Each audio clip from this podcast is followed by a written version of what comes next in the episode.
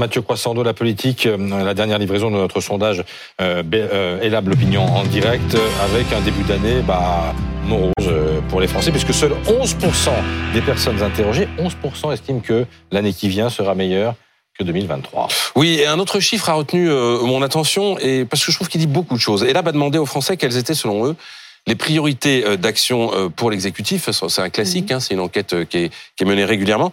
Eh bien, la première priorité, c'est, vous l'avez sans doute deviné, le pouvoir d'achat.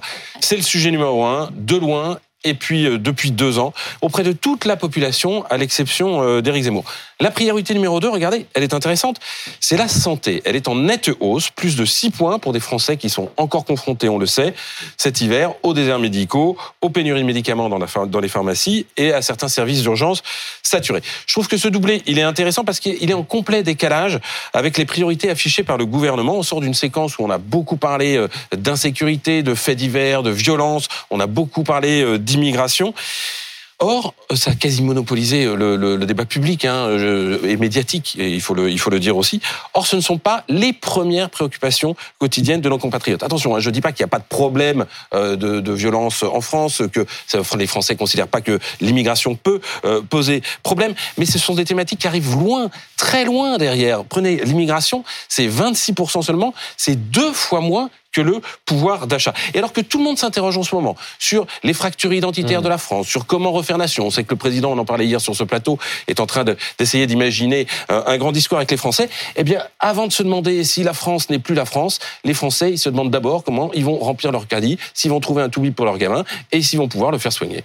Et ce décalage, est-ce qu'il se ressent aussi dans la confiance qu'ils accordent à l'exécutif pour résoudre leurs problèmes? Eh bien oui. regardez, hein, quand on interroge les Français pour savoir s'ils font confiance à Emmanuel Macron euh, sur différentes thématiques, eh bien on s'aperçoit de quoi? Que les deux sujets les plus prioritaires pour les Français, je viens d'en parler, le pouvoir d'achat et la santé, font partie de ceux sur lesquels le président de la République obtient le moins de confiance. Alors on peut juger que c'est injuste.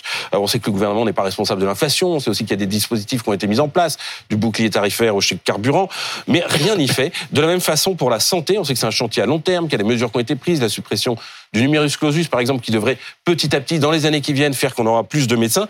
Mais la vérité, c'est qu'il n'y a pas non plus de grande réforme de notre offre de soins. Eh bien, ça se voit dans les faits. Les Français ne sont pas dupes.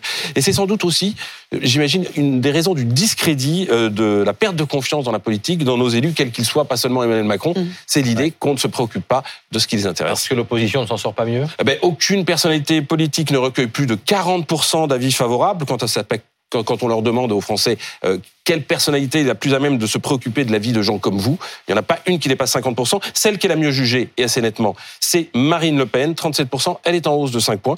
Et derrière elle, Fabien Roussel, le communiste, et les écologistes. Je vous donne les deux plus déconnectés, Éric Zemmour et Jean-Luc Mélenchon. Merci Mathieu. C'est Olivier Véran, le porte-parole du gouvernement, qui est l'invité tout à l'heure du face-à-face d'Apolline de Malherbe à 8h30 sur BFM TV et RMC.